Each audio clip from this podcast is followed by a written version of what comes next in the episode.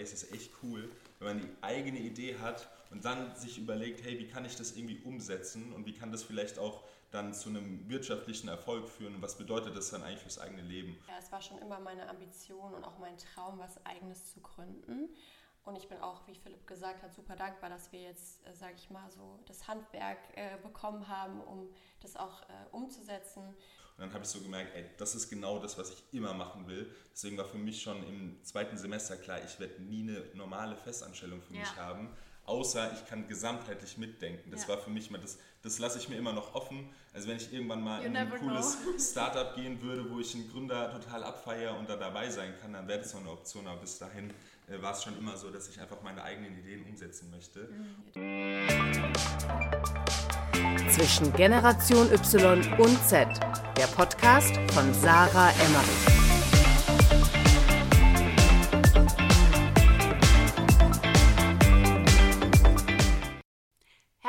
Willkommen zu einer neuen Podcast-Folge bei Zwischengeneration Y und Z. Ich bin wieder Sarah hinter Mikro und heute sitze ich in Frankfurt live und in Person ähm, mit Paulina Kurka und Philipp Demel und ich freue mich riesig darüber, denn mit den beiden wollte ich schon äh, lange, lange eine Podcast-Folge aufnehmen zu ihren verschiedenen Projekten, zu ihrem Influencer-Dasein, äh, zu ihren unternehmerischen Aktivitäten. Aber erstmal herzlich willkommen, Paulina, herzlich willkommen, Philipp. Es ist auch heute das erste Mal, dass Paulina eine Podcast-Folge aufnimmt. Philipp hat das schon ein paar Mal gemacht. Deswegen erstmal herzlich willkommen, Paulina. Schön, dass du heute da bist. Ja, vielen Dank für die Einladung. Schön, dass das geklappt hat. Es ist tatsächlich mein erstes Mal hier in einem Podcast, aber ich hoffe, äh, dass ich das gut meistern werde und freue mich auf das Gespräch mit euch beiden. Vielen Dank, Sarah, auch an die ja, nette Introduction. Und äh, ich glaube, es ist langsam wirklich überfällig, weil wir wollten ja uns, glaube ich, schon seit Monaten mal hinsetzen und jetzt klappt es endlich. Deswegen, ich freue mich drauf. Ähm, bevor ich euch jetzt hier irgendwie ewig lange vorstelle, würde ich gerne mal in euren eigenen Worten wissen, wie würdet ihr das, was ihr macht, in euren eigenen Worten beschreiben? Also wer seid ihr? Ähm, wie sieht eure Woche aus? Was macht ihr? Weil ich meine, ich glaube, in Frankfurt kennt man euch. Ich glaube, auch in Deutschland kennen euch einige Leute, weil ihr eben ein paar hunderttausend Follower natürlich auf Instagram habt, weil äh, ihr zum Beispiel im Fernsehen wart, Philipp, du bei äh, Die Hülle der Löwen. Also ich glaube, ein paar Leute kennen euch schon. Aber gerade hier in Frankfurt kennt man euch auch. Ich bin ja auch aus Frankfurt äh, gebürtig. Aber jetzt mal so ein bisschen, bevor ich jetzt hier erzähle, ewig, was macht ihr? Wie würdet ihr das kurz abreißen? Also Erstmal vielleicht Paulina, was genau machst du eigentlich? Ja, das ist eine gute Frage. Ich tue mir da auch immer ein bisschen schwer, das jetzt äh, so kurz und knapp zu beantworten. Ähm, also mal zu meinem Background. Ich habe einen Bachelor in Wirtschaftspsychologie gemacht und einen Master in International Management, habe aber da während des Studiums schon angefangen mit Instagram und mit dem Modeln und habe das dann auch weitergemacht zusammen mit Philipp und ähm, ja, das machen wir auch immer noch heute. Wir mögen den Begriff Influencer ehrlich gesagt nicht ganz so gerne, deswegen bezeichnen wir uns immer als Content Creator. Aber ja, das ist so unser täglich Brot, äh, alles was dazugehört, Kampagnenplanung, ähm, mit Kunden verhandeln, Content kreieren, ähm, ja auch Paid-Postings machen, Stories, also eigentlich das ganze Rundum-Paket. Aber natürlich haben wir jetzt auch unser neues Baby, nämlich Venu. Und ähm, das nimmt natürlich sehr, sehr viel Zeit in Anspruch und ähm, füllt auch eigentlich täglich unseren Tag. Was ist Venu? Ganz kurz, dass wir das ganz kurz schon mal wissen, weil darum wird es ähm, heute auch ganz, ganz viel gehen. Philipp? Venu ist letztendlich unsere, unser neues Baby, unsere neue Brand. Ähm, da geht es darum, dass wir Goldschmuck mit recyceltem Gold und laborgezüchteten Diamanten anbieten werden äh, ja, ich bin mir jetzt nicht ganz sicher, wann du den Podcast ausstrahlst. Äh, ob vor unserem Launch oder danach. Aber auf jeden Fall davor. Auf jeden Fall davor. Jetzt im Oktober. Okay, genau. Und äh, soll ich dann einfach nochmal anfangen? Nö. Okay. das lassen wir jetzt drin. Das lassen wir drin. Sehr gerne. Also, wenn du es im Oktober noch ausstrahlst, dann sind wir noch Pre-Launch, weil am 12.11. gehen wir live mit der Brand und arbeiten jetzt an allen Ecken und Enden, was gemacht werden muss. Wir haben einen Online-Store, der gemacht werden muss. Äh, wir haben ja, die Kampagnenbilder, die wir geshootet haben, die Videos, das muss alles noch aufgearbeitet werden und äh, haben ein großes Launch-Event, was wir vorbereiten. Und dann geht es mit Venu an den Start. Ähm, ein ganz innovatives Konzept. Viele Leute kennen laborgezüchtete Diamanten noch gar nicht. Darüber können wir vielleicht auch äh, im Gespräch noch ein bisschen aufklären. Das ist für uns auf jeden Fall ein ganz, ganz spannendes Kapitel, was bevorsteht. Ja, auf jeden Fall. Ihr habt mir ja gerade im Vorgespräch auch schon ganz viel dazu erzählt und ich finde es ultra spannend, deswegen werde ich euch gleich dazu noch ausfragen. Du hast jetzt gerade schon was ganz Spannendes gesagt, Paulina, was ich gerne mal aufgreifen würde. Du hast gesagt, ihr seid nicht gerne Influencer. Warum ist der Begriff immer unter Influencern eher verpönt, aber trotzdem immer noch weitestgehend der Begriff für das, was ihr auch hauptsächlich macht? Ja, ist irgendwie ein bisschen schwierig, aber ich habe das Gefühl, in unserer Gesellschaft ist der Beruf Influencer einfach immer noch nicht anerkannt und hat sich auch noch nicht so richtig etabliert, auch wenn es äh, wirklich ein Berufsfeld ist, was super spannend ist und wo man auch äh, sehr kreativ werden kann. Aber ähm, es gibt natürlich auch unterschiedliche Influencer und wir haben super viel Spaß am Content kreieren. Wir lieben die Fotografie und deswegen ja, äh, wenn wir uns in eine Kategorie stecken, dann doch lieber in die des Content Creators. Natürlich äh, fallen wir auch unter den Begriff Influencer, aber ja, es ist irgendwie ein bisschen negativ behaftet, das Ganze. Ihr seid ja aber auch wirklich über diesen Weg groß geworden, über Instagram hauptsächlich. Also vielleicht kannst du es gleich auch nochmal erzählen, so ein bisschen, warum Instagram, wie hat das Ganze angefangen. Ähm, während ja andere zum Beispiel dann vielleicht äh, durchs Fernsehen oder so berühmt geworden sind oder berühmter geworden sind, seid ihr wirklich aus diesem Bereich gekommen, dass ihr einfach Inhalte kreiert habt auf, auf Instagram. Oder was würdest du sagen, macht denn so ein Content Creator aus? Ähm, also was ihn natürlich ausmacht, ist die Community und ähm, die Leute, die ihm natürlich oder ihr auch folgen. Ähm, bei uns ist es eigentlich sehr natürlich entstanden, weil wir beide gemodelt haben ähm, in unseren frühen 20ern und ähm, es da immer wichtiger wurde, dass man einfach auch ein Portfolio hat. Ne? Der Kunde wollte dich auch mal ein bisschen privater kennenlernen und da wurden wir natürlich auch dann von den Agenturen ein bisschen dazu bewegt, dass wir auch mehr posten. Und ähm, Philipp und ich haben uns dann einfach äh, irgendwann mal gesagt, komm, wir probieren es mal und schauen mal, wo die Reise hingeht. Mhm. Und jetzt, ja, vier Jahre später sitzen wir hier, ähm, sind natürlich super happy, dass wir das jetzt auch so Vollzeit machen können und dass es uns so viele Türen öffnet. Also ähm, ja, würdest du noch was dazu sagen, Babe? Vielleicht äh, das Influencer deckt letztendlich dann auch nur ein Teil äh, des Content Creators ab. Also mhm. es geht halt wirklich um gesamtheitliche Konzepte, die man für oder gemeinsam mit Brands auch erstellt und dann umsetzt.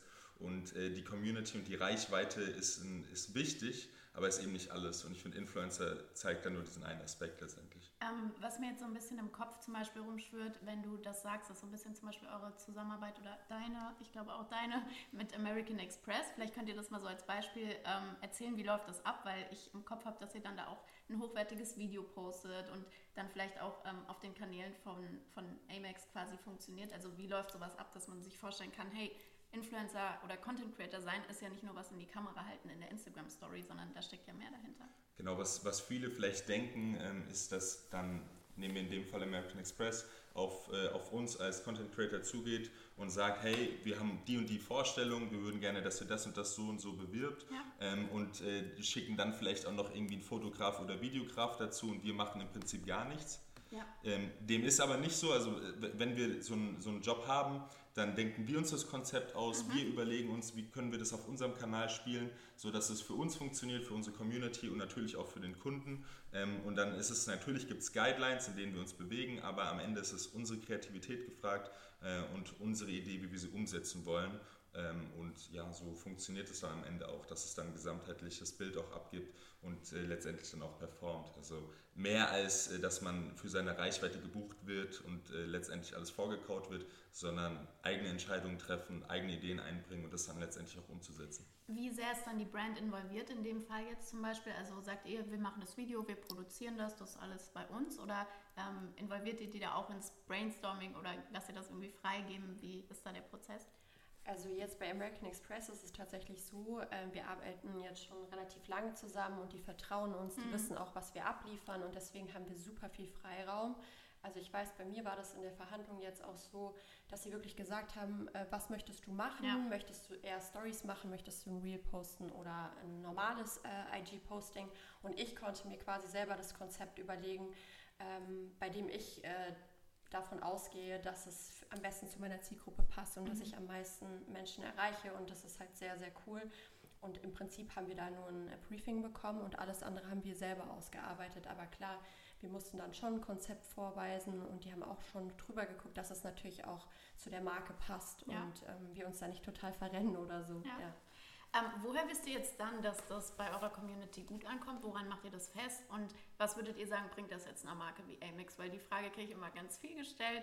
Ähm, das ist, glaube ich, die Lieblingsfrage von den meisten Leuten oder Unternehmen. Was bringt denn das dann wirklich, wenn jetzt äh, Philipp und Paulina in dem Beispiel irgendwie ein schönes Video über, ähm, über die Amex machen, die sie jetzt haben? Ähm, woran macht ihr das fest, dass das gut ankommt und dass das funktioniert? Und was bringt es der, der Marke, würdet ihr sagen? Oder wisst ihr vielleicht auch aus Erfahrung? Du sprichst es an, also Erfahrung ist entscheidend. Äh, wir haben natürlich auch schon viele Inhalte gepostet und deswegen wissen wir, ähm, was kommt bei der Community gut an, was kommt nicht gut an. Bei mir sind es eben ja lifestyleige Themen, so den, den Männer-Lifestyle zu zeigen, das funktioniert mhm. immer sehr gut und äh, da passt dann letztendlich auch sowas wie Amex dann ganz gut rein. Und wenn du dann fragst, okay, was bringt es letztendlich dem Kunden, dann sind es verschiedene Elemente. Zum einen ist es der hochwertige Content, ja. den sie letztendlich auch wieder weiterverwenden können für ihre Marketingaktivitäten, ja, sei es irgendwie Werbung schalten, auch über mein Profil ja. oder über deren Profile. Ähm, das, das so macht ihr auch, also das bietet ihr auch an? Ja, ich, ich würde auch sagen, das ist super sinnvoll und das ja. machen viele Marken auch immer noch viel zu wenig, weil letztendlich kann man so vielleicht dann auch die Zielgruppen besser noch erreichen, als dann über den eigenen Brand-Account, authentischer und äh, vielleicht auch ein bisschen ja, echter äh, so aus dem Leben als immer nur über die Brand. Ähm, deswegen ist so der eine Aspekt wirklich, wo es um den Content geht. Ähm, und meistens ist es ja dann doch auch mit einem guten äh, Angebot verbunden. Und äh, jetzt bei MX war es ein sehr, sehr gutes Angebot, wo ich natürlich auch selbst seit Jahren die Karte nutze. Und wenn ich dann äh, an meine Community weitergeben kann, dass es vielleicht irgendwie extra viele Punkte gibt, mhm. ähm, etc., also dann, dann erhofft sich MX natürlich auch, dass es einige Abschlüsse vielleicht nochmal gibt, ganz ja. klar. Also das wäre dann wieder so die, die Performance-Seite, ähm, die wichtig ist, ja. aber die einfach auch äh, Brands, wo Brands analysieren müssen, okay, welchen Influencer haben sie da? Haben sie ja. eher jemanden, wo es um den Content geht ja. äh, und wo auch der Community Match da ist oder ist es jemand, der wirklich Sales treiben kann? Ja, das, äh, ich glaube, das, das wird auch oft noch falsch bewertet. Äh, das sollte man in seiner Analyse im Hinterkopf behalten. Wie seht ihr da die Ratio? Also sollte es 50-50 sein oder sagt ihr, es kommt darauf an, wo die Brand gerade steht, ja? Ja, genau. Also das sprichst du vollkommen richtig an. Also bei MX natürlich auch viel so ein Branding-Aspekt, auf Social ja. Media wahrgenommen zu werden, über unterschiedliche Kanäle, einen weiteren Touchpoint schaffen für mhm. ihre Angebote. Ähm, ist ja letztendlich auch ein bisschen höherpreisig. Da erwartet ja. man jetzt auch nicht sofort, dass jemand klickt und kauft.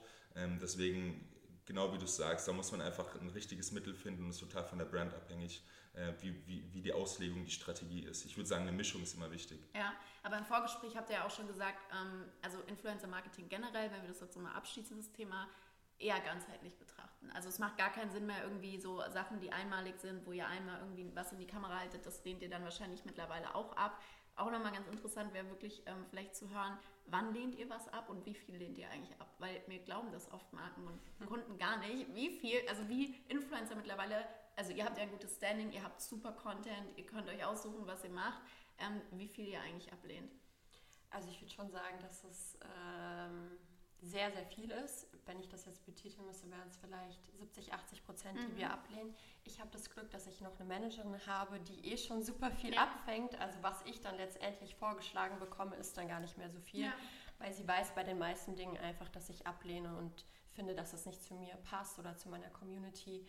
Ähm, aber ich bin Gott sei Dank mittlerweile in der Lage, wo ich es mir wirklich komplett aussuchen kann. Philipp natürlich auch. Und ich habe auch äh, in der Vergangenheit gelernt, man sollte wirklich immer auf sein Bauchgefühl mhm. hören. Und wenn man von Anfang an bei einer Brand nicht so ein gutes Gefühl hat, dann lieber ablehnen. Ja. Und ähm, ja, dann ist man auf der sicheren Seite. Ähm, ich würde auch nicht sagen, dass wir frei von Fehlern sind. Also wir haben auch schon Sachen gemacht, wo wir jetzt im Nachhinein wahrscheinlich sagen würden, äh, würden wir nicht mehr machen. Aber ich glaube, das gehört auch ein bisschen dazu und ähm, Erfahrungen machen einen ja auch nur noch weiser. Von daher, ja, ja ähm, aber es wird schon viel abgelehnt und ich sage ehrlich, mittlerweile ist mir meine Positionierung auch das Wichtigste, ja. ähm, was mein Channel jetzt angeht.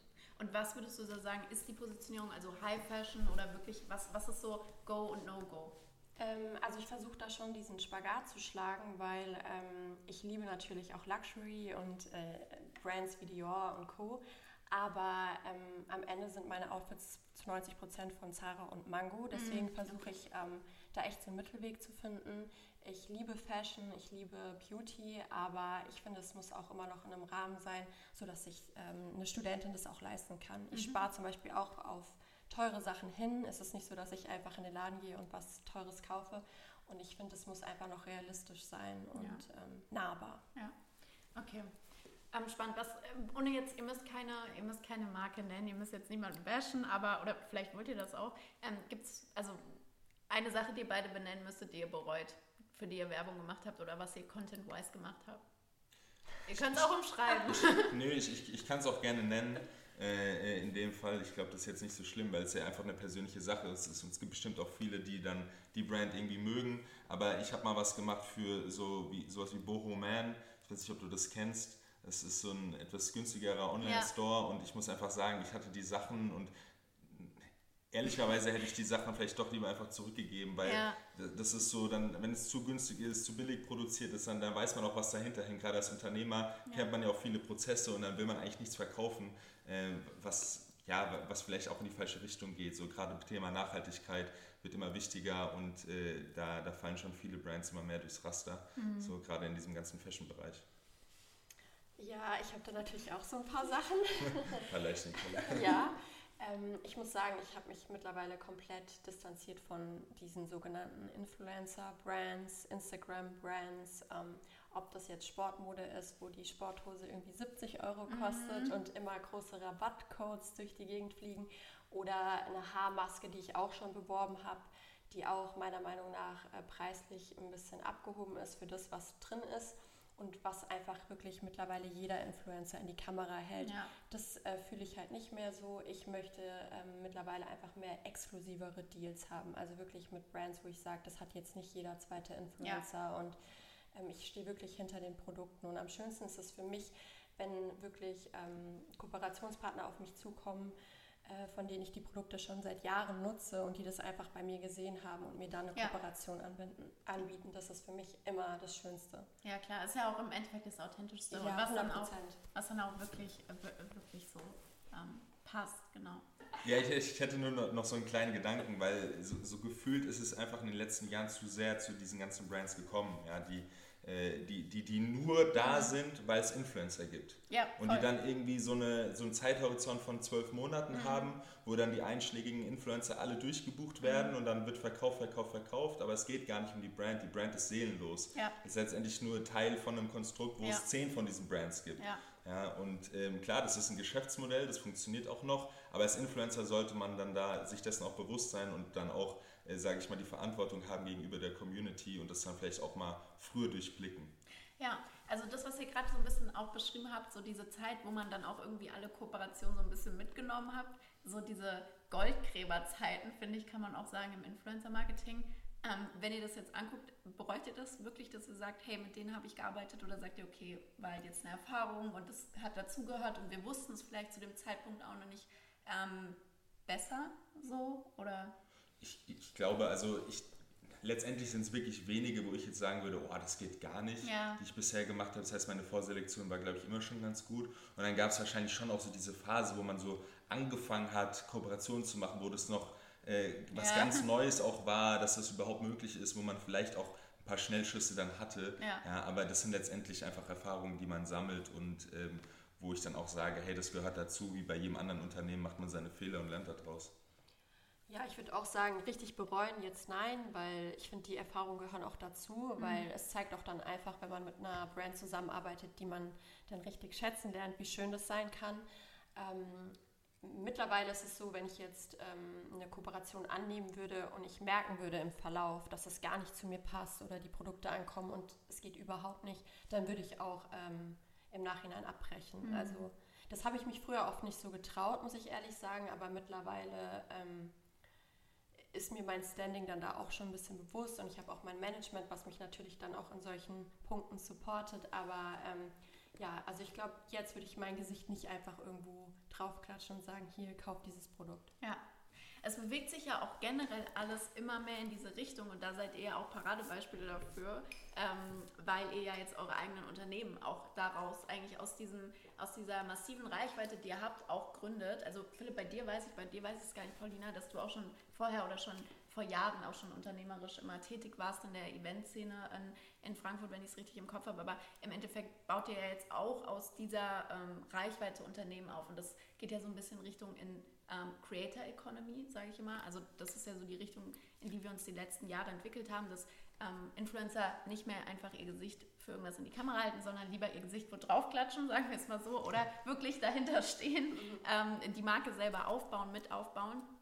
Ähm, wie viel, also wo zieht ihr da die Grenze und wie viel Zeit fließt so ein bisschen ins Unternehmerische und wie viel Zeit fließt so ins Influencer-Dasein bei euch jetzt gerade? Jetzt gerade wirklich sehr, sehr viel ins Unternehmerische, mhm. weil es wirklich um äh, ja, das Fundament der Marke muss geschaffen werden und da ja. ist nicht alles äh, so glamorous und da gibt es auch nicht so viel zu dokumentieren. Ja. Man will ja dann auch äh, Dinge, sage ich mal, im Geheimen so ein bisschen aufbauen und dann erst nach außen gehen, wenn wirklich alles steht und wenn einfach das wirklich das Fundament da ist. Deswegen ist momentan wirklich sehr, sehr viel das unternehmerische Entwickeln, Business Development von Venu äh, vorrangig da und Influencer-Themen so ein bisschen im Hintergrund. Mhm. Aber ähm, ich glaube, so Content is King ist einfach immer noch, ja. äh, äh so steht, steht einfach im ganzen Social Media Bereich über allem ähm, für Brands und deswegen ist uns auch bewusst, dass unsere äh, Accounts und unsere Reichweite und damit auch unsere Brand davon profitieren kann, wenn wir weiter mhm. gut im Social Game unterwegs sind und ja. weiter Gas geben. Ähm, und ich sage mal, meine Vision für mich persönlich ist es schon, dass vielleicht jetzt auch Venu in den nächsten Jahren zu dem wird, was ich, woran ich einfach auch schon seit Jahren arbeite, dass ich mal so einen, so einen unternehmerischen Erfolg habe, wo weitere Kooperationen vielleicht noch weiter in den, Rück, äh, in den Hintergrund rücken, einfach mich noch mehr meine Meinung einfach nur vertrete auf meinen Kanälen, äh, sich die, wo ich die Entwicklung zeige vom Unternehmen und weniger äh, ähm, meine Reichweite dann für Kooperationen hergebe, die natürlich auch meine Rechnung aktuell noch mitbezahlen, ganz ja, klar. Voll. Und damit finanziert ihr ja wahrscheinlich auch, ähm, ohne dass ich jetzt eure Finanzen kenne, ähm, einen großen Teil von euren unternehmerischen Projekten. Absolut, wir sind 100% eigenfinanziert bis jetzt. Und äh, na klar, also da muss man auch Danke sagen zu dem, was in den letzten Jahren möglich war über Kooperation. Mhm. Aber ich glaube, äh, so im Langfristigen ist es schon wichtig, dass man sagt, wenn man diese Ambition hat, eigen, was Eigenes aufzubauen ja. dann, und eine gute Reichweite hat, dann geht es über das hinaus, dass man nur Produkte in die Kamera hält. Ja. Dann sollte man sich überlegen, was kann man vielleicht in den nächsten fünf bis zehn Jahren bewegen. Ähm, aber dafür braucht man ja auch erstmal ein gewisses unternehmerisches Denken. Also ich habe das Gefühl, also ich habe ja auch mit sehr, sehr vielen unterschiedlichen Influencern, Content Creators zu tun. Äh, viele leben auch, muss ich sagen, unter ihrem Potenzial, was ihre Reichweite angeht. Ähm, das finde ich immer spannend. Wie hat sich das bei euch so entwickelt, dieses unternehmerische Denken? Also war das immer da oder hat sich das so über die Jahre entwickelt? Paulina, du darfst. Also, also bei mir ist es so, ich komme aus einer Unternehmerfamilie. Ah, okay. Also mein Papa ist Unternehmer und ähm, ich wurde quasi von klein auf schon ein bisschen in die Richtung, nicht gedrängt, aber so gelotst, würde ich sagen. Und, ähm, gedrillt. Gedrillt, ja. Also mein Papa hat mir halt schon so ein bisschen die Leitplanken vorgegeben, aber er hat immer gesagt, du musst selber fahren, ja. ja. Und ähm, ich weiß noch, als ich mit Social Media angefangen habe, fand er das erstmal ein bisschen dubios und konnte sich gar nichts darunter vorstellen mhm. und hat sich gefragt, ja, und damit willst du jetzt Geld verdienen? Wie bitte? Aber dann äh, ist er mir auch gefolgt und dann hat er es so ein bisschen beobachtet und dann hat er gesehen, okay, cool, das ist ja wirklich auch schon ein bisschen Unternehmer sein, ja. ja und ähm, ja, von daher, es war schon immer meine Ambition und auch mein Traum, was Eigenes zu gründen. Und ich bin auch, wie Philipp gesagt hat, super dankbar, dass wir jetzt, äh, sage ich mal, so das Handwerk äh, bekommen haben, um das auch äh, umzusetzen. Ähm, wir haben natürlich ein tolles Netzwerk auch durch Social Media, ja. ne, was wir natürlich auch hoffen, dass wir das hebeln können. Aber ähm, ja, ich meine, Philipp und ich sind jetzt sieben Jahre zusammen. Ich habe natürlich alle Höhen und Tiefen auch von seinem Unternehmertum mitbekommen äh, und ähm, ja, ich glaube einfach für mich ist das der einzig richtige Weg, um ehrlich zu sein. Ich weiß gar nicht, ob ich jetzt so corporate äh, gut arbeiten könnte. Ähm, irgendwo ist ja jeder auch seines Glückes Schmied, aber ähm, ich glaube, für uns ist das der richtige Weg. Ihr seid ja auch super kreativ. Also, als, ja. ja. also das ist wirklich so ein Punkt. Ich glaube, jeder muss es so für sich entdecken, mhm. was für ein Typ ist man und, äh, und, und was ist vielleicht dann auch das Richtige. Und viele trauen sich nicht. Vielleicht zu meinem Hintergrund nochmals. Ich hatte äh, in meinem Studium ganz am Anfang, dachte ich, ich werde irgendwie Banker, Unternehmensberater, mhm. weil das so, ich habe Wirtschaftswissenschaften studiert, Frankfurt, ja. Goethe-Uni, dann dachte ich mir so, okay, das wird der Weg sein. Aber ich habe ganz früh gemerkt, äh, als ich meine ersten Gehversuche hatte, wo ich Studentenpartys angefangen habe zu schmeißen, mhm. äh, hier in Frankfurt und dann auch in ganz Deutschland, wo ich gemerkt habe, ey, es ist echt cool, wenn man die eigene Idee hat und dann sich überlegt, hey, wie kann ich das irgendwie umsetzen und wie kann das vielleicht auch dann zu einem wirtschaftlichen Erfolg führen und was bedeutet das dann eigentlich fürs eigene Leben. Und dann habe ich so gemerkt, ey, das ist genau das, was ich immer machen will. Deswegen war für mich schon im zweiten Semester klar, ich werde nie eine normale Festanstellung für ja. mich haben. Außer ich kann gesamtheitlich mitdenken. Das Ja. war für mich mal, das, das lasse ich mir immer noch offen. Also wenn ich irgendwann mal You in ein cooles know. Startup gehen würde, wo ich einen Gründer total abfeiere und da dabei sein kann, dann wäre das noch eine Option. Aber bis dahin äh, war es schon immer so, dass ich einfach meine eigenen Ideen umsetzen möchte. Mhm. Und für mich ist es auch so, und das will ich auch meiner Community mitgeben, ähm, ich, ich will das so ein bisschen rauskitzeln, weil ich glaube, das steckt in vielen ähm, und ganz viele trauen sich nicht, weil, Ja. weil, weil sie vielleicht sagen, nein, ich, ich, ich, kann, ich muss einem anderen Muster entsprechen oder Sicherheit ist mir so wichtig, aber ich bin schon ein kreativer Typ, ich traue mich nicht, ich habe nicht den richtigen Gründer an meiner oder Co-Founder Mhm. Ja. an der Seite. Es gibt viele Gründe, warum viele Leute ihr Potenzial nicht abrufen und ich glaube eher so, go for it, man muss, äh, man muss auch wagen im Leben, man hat nur ein, ein Leben Mhm. und äh, äh, es gibt nichts Schlimmeres, als wenn man sagt, ich bereue was, was ich nicht probiert habe und das ist, glaube ich, in vielen drin, auch im Unternehmerischen. Ich glaube, das ist ein bisschen deutsche Mentalität auch viel Ja. immer noch sehr problematisch. Lieber denken, nicht machen. Also es fällt mir auch so oft auf, so dieses Zerdenken, anstatt einfach mal machen, machen, machen. Das wird aber in Deutschland auch nicht gefordert, finde ich, äh, gefördert. Ja, also, Also. ich, allein im Studium. Ja. Ja. Also äh, ich hatte ein Fach, das heißt Entrepreneurship. So, ich habe davon nichts mitgenommen, außer dass ich da eine Klausur geschrieben habe, die okay war. Aber äh, ich habe daraus keine, keine Ja. Erfahrung mitgenommen, wirklich, wo ich sagen könnte, hey, äh, das könnte man hands-on benutzen. Da ist so in klassischen Studiengängen schwierig. Ja. Ja, ich bin jetzt auch mittlerweile wirklich, gerade wenn wir uns halt diese Social Media Welt angucken, zu einem Schluss gekommen, so, um, you can outwork talent und du kannst wirklich so, wenn du mehr machst, wenn du über Jahre präsent bist, so wie ihr zum Beispiel auch in einer Nische, in einem Bereich, kannst du wirklich auch Leute, die vielleicht noch mehr Talent haben, wirklich so outworken. Ich weiß nicht, wie man es in Deutsch Ja, sagt. outperform, auf ja, jeden Fall. voll, Ja. weil du einfach mehr machst. Und das unterschätzen die meisten so, diese, diese Power davon. Ja. Ähm, wenn wir jetzt zu eurem aktuellsten Projekt kommen, was ich auch super spannend finde, weil Philipp hat das vorhin sehr schön analysiert im Vorgespräch, dass es ähm, ein super ähm, generationsrelevantes Thema eigentlich ist, also perfekt für den Podcast ist, ja, Diamanten. Und ich muss sagen, ich habe mich jetzt in meinem Leben, ich bin 23, noch nicht so viel mit Diamanten beschäftigt, außer das, was man halt immer mitbekommt und ähm, habe ich euch vorhin ja schon erzählt, ich äh, verfolge immer als Unternehmerin ganz gespannt die, die Leo Mathilde. Aber ähm, habt dann natürlich dieses Jahr mitbekommen, dass ihr da jetzt auch eine Brand gegründet habt, Venu. Und ähm, das ist ja total spannend, weil ihr eben Lab-Grown Diamanten macht, habt ihr vorhin schon angesprochen. Vielleicht könnt ihr da jetzt nochmal kurz diese, äh, diesen, diesen Switch von, von ähm, gemienten, sagt man das so, gemienten, gemienten Diamanten zu den Lab-Grown Diamanten kurz beschreiben und warum das so ein großes Ding ist. Warum macht ihr das? Wie kamt ihr dazu? Ihr habt mir das vorhin schon so schön erzählt. Und ähm, was ist da der große Unterschied? Was glaubt ihr, was da jetzt für ein, für ein Shift stattfinden wird, auch von den Generationen? Ich glaube, was man ganz am Anfang nochmal sagen müsste, wäre im Prinzip, was, was sind überhaupt laborgezüchtete Diamanten Ja. versus gemiente Diamanten. Ja. Weil ganz viele Menschen da draußen kennen das Thema noch überhaupt nicht und letztendlich geht es darum, dass man äh, heute auch Diamanten, echte Diamanten, äh, im Labor herstellen kann. Ja. und die sind dann eins zu eins chemisch-physikalisch das gleiche Produkt äh, wie aus der Mine, nur eben nicht aus der Mine. Ja. und das ist so eine, so, sowas, da geht es schon los, dass ganz viele das noch überhaupt nicht kennen. Und äh, deswegen ist dieses Thema ultra spannend für uns. Du bist Nee, ich ähm, wollte gerade sagen, äh, warum sind denn eigentlich Diamanten, vielleicht nochmal auch so, dass wir da reindiven, so ein bisschen in das Thema. Diamanten haben ja so einen, ähm, so einen krassen Status. Warum ist das so?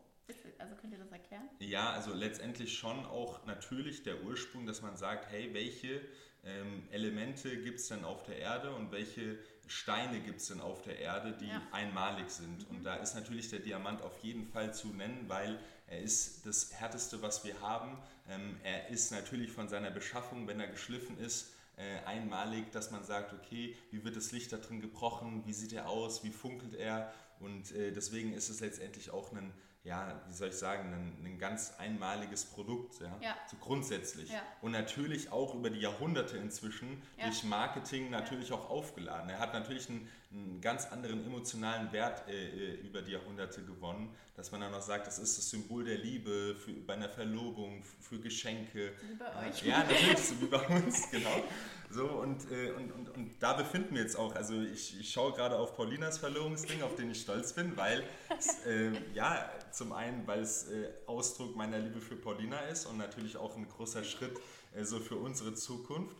Und zum anderen, wenn wir jetzt das jetzt aus der Business-Sicht sehen, auch unser erstes Produkt war. Also Ah, ja. ich habe mich in der Recherche zur Verlobung, man befasst sich irgendwann als Mann damit, hey, was heißt das jetzt überhaupt, Verlobungsring, wo kriege ich den her und Ja. was bedeuten dann überhaupt Klarheit oder äh, Reinheit von einem Diamanten und, und auf was muss ich achten? Ja, habe ich mich damit beschäftigt und bin dann über das Thema laborgezüchtete Diamanten ge- gestolpert und war dann so, so ich, einfach baff, Ja. weil ich kann es nicht. Ja. Ich dachte, ich, ich kenne Imitate, ich wusste nicht, es gibt eins zu eins dieses Produkt aus Mhm. dem Labor, äh, ethisch äh, viel besser vertretbar, nachhaltiger zu gestalten in der Gewinnung und dachte mir so, okay, das Thema ist super spannend. Ich frage mal Paulina, ob sie grundsätzlich das auch akzeptieren würde, weil das ist ja so eine Frage, man weiß ja nicht, vielleicht sagt sie auch nein.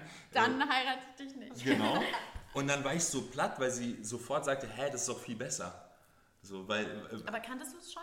Nee, ich kannte es tatsächlich nicht. Äh, Zu dem Zeitpunkt waren wir im Auslandssemester, also in meinem Auslandssemester in Los Angeles. Und ich dachte so, hä, wo hat er das denn jetzt her? Und ich konnte es am Anfang nicht glauben, weil das war wirklich too good to be true. Also ich dachte mir so, hä, das kann doch nicht sein. Und dann hat er mir auch da so ein paar YouTube-Videos gezeigt. Und dann dachte ich so, ja, okay, warum sollte man denn überhaupt den gemieten Diamanten dann kaufen? Ja. Und ähm, ja. Was waren da so die ähm, ausschlaggebenden Argumente, die dir im Kopf geblieben sind, neben dem, was Philipp jetzt gesagt hat? Natürlich, einer äh, ist natürlich, dass der Preis auch viel besser ist. Also äh, man kann natürlich schon sagen, zwischen 30 und 50 Prozent ist ein äh, laborgezüchteter Diamant günstiger. Natürlich auch nicht in allen Fällen, aber ähm, damals, als wir es uns angeguckt haben, da war ich natürlich baff, wie du kannst zwei Karat haben für den Preis von ein Karat Ja. gemient. Also das war für mich wirklich mindblowing. Ähm, und ja, ich glaube, Philipp wurde dann nur darin bestärkt und äh, hat sich dann ein bisschen auf Recherche begeben und ja. im Geheimen äh, recherchiert und dann kam letztendlich im, im Januar ja, diesen Jahres äh, der Antrag. Und das Thema hat uns aber nie losgelassen, weil wir letztendlich das Produkt, einfach spannend fanden. Es ist ähm, ja, was, was wir jetzt auch so merken, wir wollen es den Leuten mitgeben, weil so viele Leute kennen es nicht. Man sitzt irgendwie beim Abendessen, redet darüber und äh, 80, 90 Prozent kennen das Thema gar nicht. Und dann haben wir uns gedacht, hey, das könnte einfach eine spannende Idee sein, die zu entwickeln, diese Vision zu haben, dass es in 100 Jahren äh, vielleicht keine Diamantenmine mehr gibt mit all den negativen Effekten, weil wir ein neues Produkt haben, was nachhaltig äh, geschaffen werden kann im Labor und dann letztendlich trotzdem diese Werte wie Liebe in sich tragen kann und die Gesten als Geschenk etc. Ja, Ja. Das, ist, das, das war so der Schritt. Du hast ja schon gesagt, es ist ja am Ende das gleiche Produkt. Ähm, du hast jetzt gerade so diese Nachteile, oder ihr habt vorhin auch schon zu mir gesagt, das ist ein super dirty Business. Ähm, Diamantenindustrie könnt ihr da mal kurz so richtig reingehen. Ich will jetzt wirklich wissen, was ist da das Schmutzige dahinter, Ich glaub, was man voll unterschätzt vielleicht. Oder was, wie ihr vorhin erklärt habt, gar nicht von den großen Playern auch ähm, kommuniziert wird natürlich. Ja, richtig. Also natürlich gibt es diese ganzen Aspekte der Umweltverschmutzung und natürlich der Kinderarbeit etc. Viele haben vielleicht den Film Blood Diamond gesehen. Ja, das ist so, so eine, eine Seite der Medaille und die andere ist letztendlich das Marketing der Industrie, äh, die ganz, ganz stark über künstliche Verknappung die Preise äh, künstlich nach oben treiben. Gerade im Fashion-Bereich, die kleinen Steine Ja. sind letztendlich nicht selten und die sind auch keine Investmentobjekte. Da reden wir wirklich bei viel, viel größeren Diamanten oder mit speziellen Farben oder mit besonderen, die vielleicht schon irgendeinen König hatte etc. Die haben natürlich einen extremen Wert. Ja, nee, die haben die Geschichte. Ja. Ähm, aber ähm, das ist so ein Gedanke, der natürlich von der Industrie, die von einem Monopol und Oligo Oligopolen kontrolliert wird, ähm, einfach zu gestalten ist und nie aufgebrochen wurde. Ja. Und das äh, natürlich auch, wenn man sich jetzt überlegt, so eine Industrie untereinander, die, die sagen natürlich nicht, hey, ähm, das und das erklären wir jetzt mal, wie es wirklich ist. Ja. Und da findet jetzt so ein kleiner Shift statt. Ja. Natürlich die neuen Brands, die vielleicht auch viele Quereinsteiger sind, so wie wir, ähm, in dem Bereich, die können das anders behandeln, die können die Wahrheit erzählen. Und die können dann trotzdem sagen, hey, der Diamant ist immer noch ein unglaublich spannendes Produkt, aber er kann nachhaltig geschaffen werden und wir müssen nicht einen künstlichen Preispoint erfinden und eine künstliche Verknappung, um das Produkt interessant zu halten, sondern wir können das über die Schönheit des Produktes an sich, über die Herstellung, wie Ja. wir sie haben, ganz, ganz neu gestalten. Das Ja. ist im Prinzip der Weg. Okay, und trotzdem ist es jetzt, also das klingt alles mega spannend. Ich freue mich auch schon auf den Lounge. Ich werde auf jeden Fall äh, am Start sein, also ihr könnt euch sicher sein, ich werde mir einen Ring bestellen. Ich liebe ja auch, oh. äh, ich, liebe ja auch Ringe. Ähm, aber also was ist jetzt so für euch auch der Punkt gewesen, wo ihr gesagt habt, wir machen jetzt ein Business daraus, weil ich habe unfassbar Respekt davor. Ich habe das vorhin schon zu euch gesagt, das sind hochpreisige Produkte und wenn wir jetzt, jetzt mal Instagram angucken und da ein bisschen Real Talk betreiben, dann sind die meisten Brands, die auf ähm, Instagram oder die auch aus Reichweite entstehen, wie das bei euch ist, natürlich Massenprodukte, die günstig sind. Und gerade Schmuckbrands gibt es tausende Beispiele. Pure Lay zum Beispiel, auch eine Marke, mit der ich zusammenarbeite, super Marke. Ähm, aber das sind halt, ist halt günstiger Schmuck. Das ist Modeschmuck. Ähm, das, was ihr machen wollt, steht ja da ein bisschen in, anderen, in einem anderen Verhältnis. Ähm, ihr wollt ja wahrscheinlich, würde ich jetzt mal annehmen, Generationspieces schaffen, die man auch weitergibt, ähm, was ich immer super schön finde. Aber was ich glaube, auf Instagram ähm, auch wenn da natürlich viele Luxusbrands ähm, aktiv sind, aber eher so die alten Marken, die es schon lange gibt, äh, natürlich super schwierig ist. So, wie habt ihr euch dafür entschieden und äh, wie glaubt ihr, ähm, wird das Ganze auch ankommen ähm, auf, auf Instagram oder generell jetzt in eurer Community? Wie wollt ihr das aufbauen, so eine auch hochpreisigere Marke? Ja, da triffst du auf jeden Fall den richtigen Punkt. Äh, uns ist durchaus bewusst, dass es nicht so einfach ist, ähm, eine D2C-Brand ähm, zu schaffen und zu kreieren mit hochpreisigen Produkten. Mhm. Ähm, aber wir versuchen natürlich eine Love-Brand äh, hochzuziehen und wir, wir, stecken unser komplettes Herzblut rein. Und ähm, wir haben jetzt ja schon so ein bisschen Resonanz auch aus unserem Freundeskreis bekommen und die ist durchweg positiv. Und unsere Pieces sind definitiv kein Impulskauf oder so. Ja. Also ich glaube, wir brauchen da schon einige Touchpoints ja. und man muss die Brand vielleicht auch ein paar Mal sehen und vielleicht auch mal bei der liebsten Influencerin sehen. Wir werden natürlich auch ein bisschen Influencer-Marketing betreiben, ähm, aber am Ende versuchen wir dann auch durch Pop-up-Stores zum Beispiel mhm. noch einen weiteren Touchpoint zu generieren, wo man wirklich mal die Produkte erleben kann und anfassen kann. Das ist schon noch mal was anderes. Aber jetzt gerade am Anfang müssen wir natürlich auch ein bisschen gucken, dadurch, dass wir bootstrapped sind und unser eigenes Geld komplett in der Firma steckt, müssen wir schauen, wie schnell können wir welche Schritte gehen. Ja. Und ähm, ja, aber du hast schon durchaus recht, es ist nicht einfach und ähm, ich glaube, da müssen wir auch noch über einige Hürden drüber springen. Aber wenn es einfach wäre, äh, wäre es ja auch langweilig. Boah. Der, der Philipp haut die Kalendersprüche raus, einer nach dem anderen. Ist irgendwie so ein Sparschwein oder so, wo ich das reinwerfen soll? Ja, aber ich, ja, erzähl. Ja, aber also der Punkt ist auch so ein bisschen, äh, noch eine Schmuckbrand zu machen oder noch eine Fashionbrand mhm. als Influencer. Das, ist, das klingt jetzt ein bisschen gemein, aber das, das das wären jetzt auch nicht wir, das wäre jetzt zu einfach in dem Moment. Ja. Weil äh, wir, wir haben uns jetzt schon bewusst auch was rausgesucht, wo wir über einen längeren Zeithorizont was sehen, wo wir wirklich was aufbauen können. Und äh, uns geht es nicht darum, dass wir unsere Reichweite kurzfristig für ja. ein Projekt ja. verbrennen, was aber nur so eine zusätzliche Geschichte ist. Kommen wir verkaufen mal Schmuck, um genau, Geld zu verdienen. Genau, und das ist vollkommen legitim, wenn man das macht, ganz ja. klar. Jeder will sein Business machen, alles ja. gut. Aber wir haben schon eine etwas größere Vision dahinter. Was und ist die Vision? Die Vision ist äh, letztendlich wirklich eine Love-Brand zu werden für die neuen Generationen in einem, in einem Bereich, der so noch nie verändert wurde. Und mhm. ich glaube, von denen viele noch überhaupt nichts wissen. Das heißt, wir können wirklich in gewisser Weise bisschen überspitzt formuliert, Pionierarbeit auch noch leisten. Ja, aufklären auch. Ja, neues Produkt, die Leute, viele Leute kennen es einfach noch ja, nicht. Voll. Und es ist was anderes, als jetzt auch Modeschmuck zu verkaufen ja. ähm, und, und dann in anderthalb Jahren wieder was anderes zu machen. Das ist einfach ein bisschen breiter angesetzt. Und auch mit meinem Background äh, von Hülle der Löwen mit Flapgrip, wo wir auch wussten, den Flapgrip gibt es immer noch, natürlich.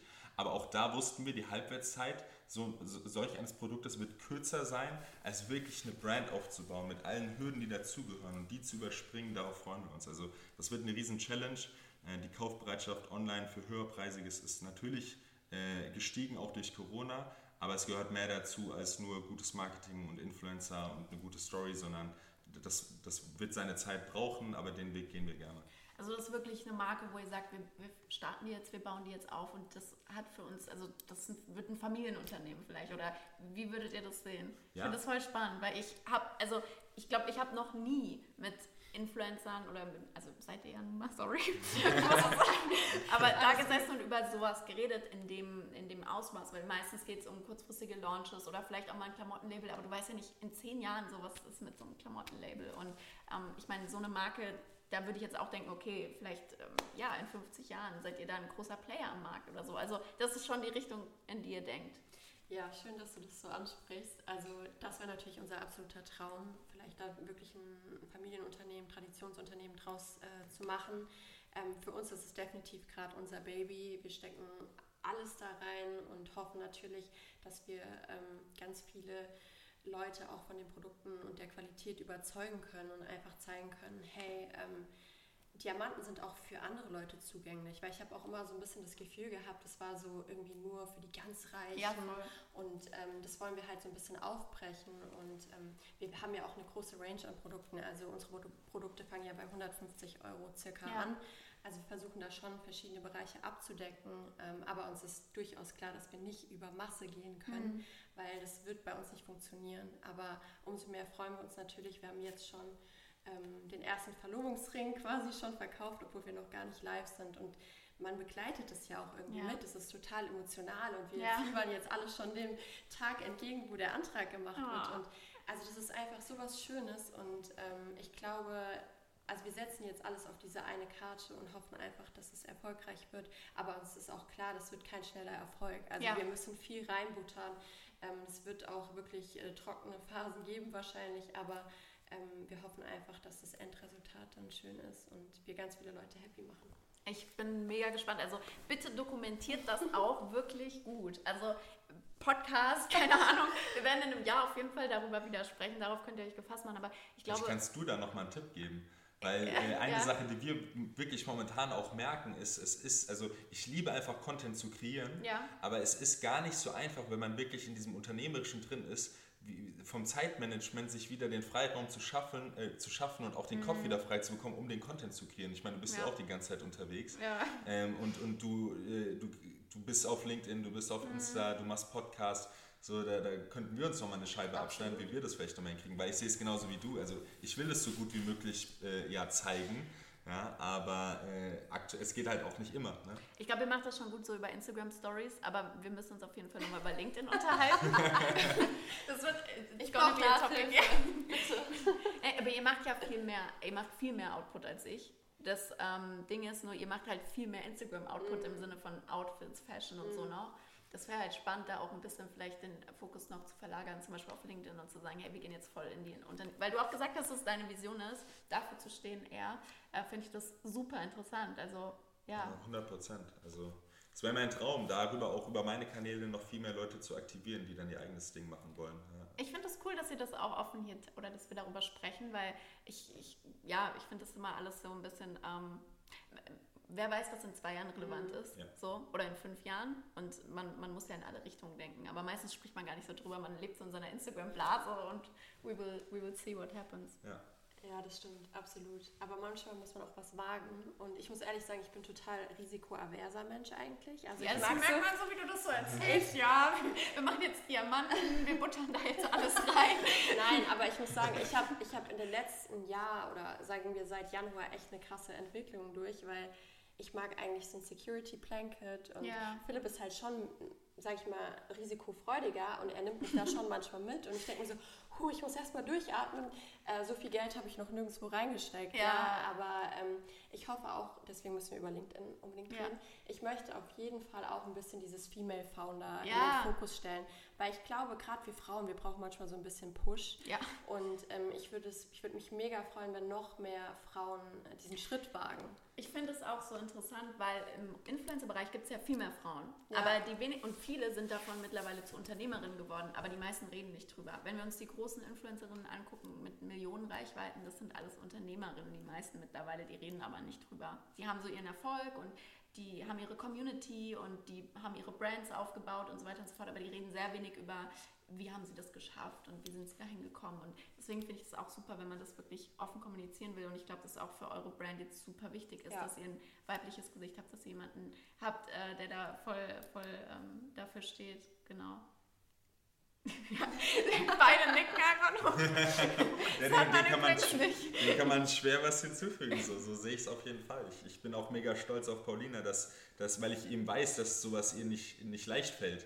Und, äh, und, und das, äh, das merkt man ja auch im Arbeiten. Ja? Als, als Paar kennen wir uns sehr gut, aber im, im Arbeiten entdeckt man ja dann doch auch nochmal eine andere Seite. Und, ähm, da Ist es das erste Mal, sorry, dass ihr zusammen jetzt gründet? Ja, also dass wir ein gemeinsames Unternehmen haben, ja. Wir kennen natürlich, ergänzen wir uns in unserer Arbeit als, ja. als äh, Influencer oder Content Creator die ganze Zeit schon. Ja. Aber da kämpft ja jeder dann doch trotzdem nochmal an seinen eigenen Baustellen. Ja. Man kann es aber sehr gut teilen. Jetzt ist es so, jetzt, äh, jetzt ist das ist eine gemeinsame Baustelle. Ihr steht beide in Genau. Beim Notar. Genau, richtig. Und, äh, und dann ist es natürlich auch, äh, dann geht Paulina ganz anders mit Problemen um wie ich, weil ich kenne andere Probleme vielleicht schon, also die, die schlimmer sind ja. und das zieht vorbei, die Welt geht nicht unter, es gibt immer ja, eine ja. Lösung. Ja, und, und, und das, das lernt Paulina auch gerade noch, das merkt man und das ist cool, das ist schön, diese Entwicklung auch zu sehen. Ich finde es voll, voll cool. Ja, ich habe eine krasse Lernkurve momentan und was mir noch schwer fällt, ich äh, reagiere oft sehr emotional auf aber das Probleme. Ist auch weiblich. Ja, es ist auch weiblich, aber es, ich stehe mir oft selbst im Weg und ich muss lernen, rationaler äh, zu reagieren. Und Gott sei Dank habe ich ja äh, zwei Männer an meiner Seite, die mich dann. Cem haben wir noch gar nicht erwähnt. ja, genau, wir haben natürlich noch einen anderen äh, Co-Founder auch, aber ähm, die holen mich dann ganz schnell auch wieder runter ja. und beruhigen mich. Aber ähm, ja, ich, ich möchte einfach, dass es funktioniert und ich glaube, deswegen stecke ich da halt auch so viel Energie und Herzblut rein und hoffe einfach, dass es äh, funktioniert. Aber Philipp sagt, es funktioniert also. Ja, man muss, man muss ja dran glauben an das, was man tut. Ja. Und äh, es funktioniert ja schon in dem Sinne, dass man sagt, du hast ja gerade gesagt, du lernst gerade extrem mhm. viel. Und äh, aus allem, was man macht, sollte man zumindest lernen und es dann beim nächsten Mal besser machen. Das, ja, voll. Was wäre das Schlimmste, was passiert? Es der Markt ist noch nicht bereit, es funktioniert nicht ganz so gut, wie erwünscht. Ja, dann hat man trotzdem seine Learnings gezogen und wahrscheinlich hat sich auf dem Weg dahin schon eine neue Tür geöffnet. Ja. Aber weiter will ich darüber gar nicht reden, es wird eh funktionieren. es wird funktionieren. Ich bin 100% davon überzeugt. Um, ähm, was ist so ein Moment, wenn ihr jetzt über ähm, Venu spricht, ähm, sprecht, wo ihr sagt, okay, in fünf Jahren, in zehn Jahren, whatever, ähm, we made it, das ist so ein Punkt, den wollten wir erreichen? Das ist eine sehr spannende Frage. Ich glaube, so tief habe ich mir noch, so, so tief, äh, wann ich da happy wäre. Also ich glaube, ich wäre mega happy, wenn man äh, im deutschsprachigen Raum wenn man an laborgezüchtete Diamanten und auch einfach an dieses neue Thema denkt, an uns denkt. Mhm. Ich glaube, dann haben wir wirklich, dann haben wir viel gewonnen, ja. weil dann, dann sind wir eine Marke. Ja. Und ich glaube, das ist so, das will ich erreichen mit, mit Venu. Mhm. Hast du was zu ergänzen? Also ich glaube bei uns, also was ich mir schon so, was in meinem Kopf so rumgeistert, das sind schon so Small äh, Wins quasi. Also ich glaube, wenn wir die ersten 100 Verlobungsringe verkauft haben und ich daran denke, dass 100 Frauen ja, diesen voll. Ring tragen, das ist für mich einfach so krass emotional. emotional. und ich kann das kaum dann so glauben, aber diese Kleinigkeiten oder wenn ich mal irgendjemanden treffe und die trägt ein Schmuckstück von uns, mhm. ich glaube, das wird halt für mich einfach so, das wären die schönsten Momente einfach. Ja. Ja. Ich glaube, was ich wirklich am schönsten finde an dem Ganzen ist die zwei Sachen, die ihr gesagt habt. Erstens Nachhaltigkeit, dass ihr sagt, hey, ähm, ihr wollt einfach dafür sorgen, weil das hat ja verschiedene Ebenen. Sowohl dieses ähm, Lab Grown, das sorgt ja dafür, dass ähm, der ganze Diamant generell nachhaltiger ähm, überhaupt hergestellt wird. Ähm, aber eben auch, wenn ich mir so ein Piece kaufe, so ein, so ein Schmuckstück von euch ähm, oder generell von der Marke, ähm, was hochwertig ist, was echt ist, dass das viel länger hält als eben dieser Modeschmuck, dass man da die Leute in die, ins Umdenken bringt, anstatt sich andauernd irgendwie neuen Modeschmuck zu kaufen, alten wegzuschmeißen. Das ist ja genau das, was wir in der Zukunft immer mehr vermeiden müssen und was eben auch so am Puls unserer Zeit ist. Und dann eben diese Emotionalität, das Schmuck ja generell voll das emotionale Thema ist. Deswegen finde ich es auch ultra interessant, äh, das zu beobachten, wie, wie das wird. Ich stelle mir das auch total schön vor, wenn du weißt, oh, 100 Frauen haben einen Verlobungsring. Ja. So, das ist wahrscheinlich das wichtigste Schmuckstück ja, für die. Absolut. Das haben wir hergestellt. So. Ich weiß ja, wie man sich fühlt, wenn, wenn der Antrag kommt. Das ist, äh, man lebt da erstmal in seiner kleinen Bubble und es ist einfach ganz magisch und dass wir einfach ein Teil dieser Reise sein ja. dürfen, ist wunderschön und ähm, wie du auch gerade gesagt hast, ich habe das ja auch selber festgestellt. Ich habe auch ganz viel Modeschmuck schon gekauft und habe dann einfach immer wieder ja. weggeschmissen, weil der angelaufen ist oder hässlich aussah oder irgendwas rausgefallen ist. Und ich habe einfach gemerkt, ich möchte Schmuck äh, kreieren, den Mädels wirklich tagtäglich tragen können und damit duschen können von mir aus ja. und es auch, wenn sie möchten, auch irgendwann vererben können. Also einfach ein kleines Etwas für die Ewigkeit ja. und ähm, ja. So schön. So ein schönes Schlusswort. Aber ich finde, man kann in diesem Ganzen, was ihr jetzt gerade beschrieben habt, so viele ähm, Schlüsse ziehen, auch wie sich unsere ähm, Gesellschaft gerade auch verändert. Also die Generationsthematik hast du ja schon gesagt, mit, ähm, dass es hoffentlich der jüngeren Generation immer wichtiger wird, weiterzudenken und nicht zu denken, ach, der Status quo ist halt so, also Diamantenindustrie mhm. zum Beispiel ist halt so. Ähm, nee, das kann auch anders sein. Ähm, und da eben, eben neu zu denken und eben Muster aufzubrechen, das finde ich ähm, einfach super spannend und man kann da gerade aus dem, was ihr so erzählt habt, sehr viel mitnehmen und auch generell mehr Langlebigkeit in diese ganze Instagram- und Social-Media-Welt reinzubringen, ähm, indem man eben, wie ihr schön gesagt habt, nicht die nächste ja, Schmuckbrand macht. Ich habe jetzt eine letzte Frage für euch, auch wenn ich noch sehr viele stellen könnte. Die stelle ich immer am Ende. Ich weiß nicht, ob du sie kennst, Paulina. Philipp, du kennst sie bestimmt nicht. Ich glaube, du hast noch nie eine Podcast-Folge gehört. Ich kenne sie und ich weiß schon, wie du sie beantworten wirst. Ähm, ja, ähm, wenn ihr euch entscheiden müsstet, wärt ihr lieber 20 Jahre früher oder 20 Jahre später geboren? Soll ich anfangen? Ja, ich, ich will erstmal mal was zu sagen. Kann man auch sagen, dass man echt happy ist mit dem Zeitpunkt, wo man geboren ist? Aber das also wenn ich mich Frage kommt immer. Ja, okay, also wenn ich mich entscheiden müsste, muss ich glaube ich wirklich sagen 20 Jahre früher. Ah, krass. Ja, weil ähm, ich, ich schon das Gefühl habe, dass ich egal, wenn ich an Musik denke, ja, so, ja, ja. das ist so ein Faktor, wo ich sage, ey, da wäre ich gerne dabei gewesen. Mhm. Und auch so ein bisschen muss ich sagen, also man sagt jetzt, man hat unglaublich viele Möglichkeiten ähm, und, und, man kann vielleicht auch alles machen, was man möchte, aber ich habe so das Gefühl, damals konnte man, wenn man der Typ dafür war, vielleicht noch einfacher was schaffen, was es noch nie gab. Also ich habe so das Gefühl, in den letzten 20 Jahren sind schon viele Themen auch so abgegrast worden, die, äh, die das zehnte Mal einfach nur anders gemacht wurden. Äh, und äh, wenn man jetzt 20 Jahre zurückgeht und überlegt, okay, was ist in der Zeit alles passiert, technologisch, wenn man affin ist dafür ja. und wenn ich das Wissen hätte, ja. so dass ich das bin, dann glaube ich lieber 20 Jahre früher. Ganz kurz nochmal, wie alt seid ihr? Ich bin 30. Bei 28. Okay. Ja. Also äh, richtige Millennials. Ja. ähm, also ich glaube, ich würde auch lieber 20 Jahre äh, vorher geboren sein. Oh. Aber das liegt auch einfach daran, dass Philipp und ich totale Fans von so Oldies sind mhm. und immer auf langen Autofahrten unsere alte Musik da hören und äh, da irgendwie voll mitleben. Ähm, und durch meinen Papa habe ich das halt auch so ein bisschen mitbekommen. Er sagt auch immer, oh, früher war das so, alles so viel leichter und man war so viel freier. Ähm, man, man hatte so viele äh, Türen, die sich geöffnet Krass. haben. Und ihr, ihr, habt das jetzt schon ein bisschen schwerer, weil wirklich viel, Philipp auch gerade gesagt hat, schon so abgegrast ist. Mhm. Aber klar, es werden sich neue Möglichkeiten auftun und ich bin wirklich gespannt, wo wir in 20 Jahren sind. Ja. Und wenn wir dann Kinder haben, wo die äh, stecken und was die ja. alles äh, für Herausforderungen auch äh, haben, werden. haben, werden. und meistern müssen. Ja.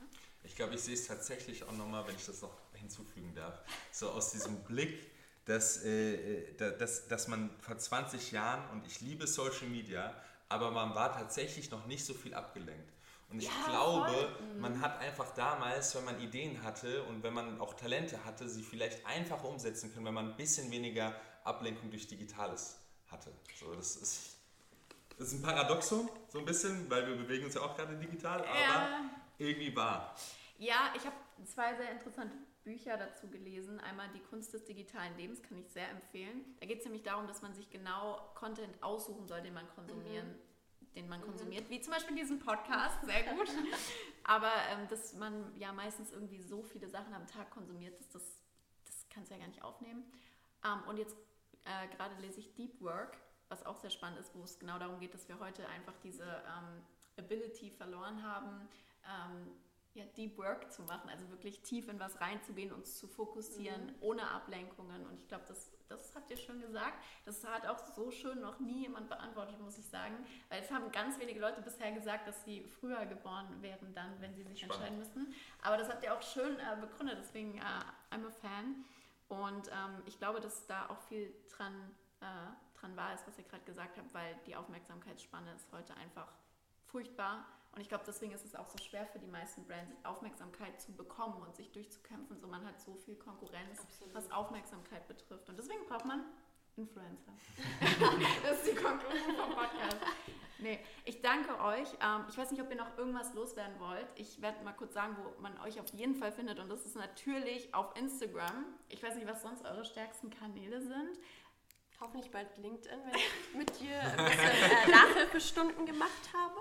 Ja, da sehe ich viel Potenzial. Also ich glaube, in, in, Deutschland fehlt da noch uns ähm, so ein bisschen the one and only Power Couple auf LinkedIn. Deswegen, das, das könntet ihr sein. Das könntet ihr sein. Klingt gut. Ich glaube, ich würde sonst nur mitgeben wollen, dass äh, ich glaube für uns beide, ich kann für uns beide da sprechen, sonst korrigiere mich, mhm. aber ähm, dass wir immer offen für, für, für, für alles sind. Also wenn man uns eine ja, Nachricht voll. schreiben möchte, dann kann man das machen, egal ob auf LinkedIn, auf Insta. Ähm, so ich, ich beantworte alles seriöse, äh, was an uns herangetragen wird und es ist, dieser Austausch ist einfach für mich das Wertvollste, weil ja. da steckt so viel drin. Und, äh, und deswegen, da ermutige ich immer, viele Leute sagen nichts, trauen sich nicht ja. oder halten sich zurück, braucht man nicht. Man kann uns erreichen. Ja, also wenn ihr Fragen habt, dann am besten eine Instagram-Nachricht oder eine genau. E-Mail oder. Gerne auch Insta Instagram-DM. Okay. Packe ich euch alles in die Show Notes. Ähm, folgt auf jeden Fall Philipp und Paulina, falls ihr ihnen noch nicht folgt und äh, schreibt ihnen auch ähm, gerne Feedback zu der, zu der Podcast-Folge oder wenn ihr mal eine Frage habt oder so. Ich kann es nur bestätigen, ich habe von euch immer eigentlich immer eine Antwort bekommen. ähm, von daher, egal mit was ich euch äh, belangt habe in der, in der Vergangenheit. Und ja, ich danke euch wirklich für eure Zeit war sehr lustig heute, es hat sehr viel Spaß gemacht. Und wir werden auf jeden Fall nächstes Jahr 2022 nochmal eine Update-Folge machen, wie der Lounge gelaufen ist, wie es weitergeht und so weiter und so fort. Bin ich mega gespannt und mit euch will ich auf jeden Fall eine Update-Folge machen. Machen wir sehr gerne. Vielen Dank. Vielen Dank. Es hat uns wirklich sehr gefreut.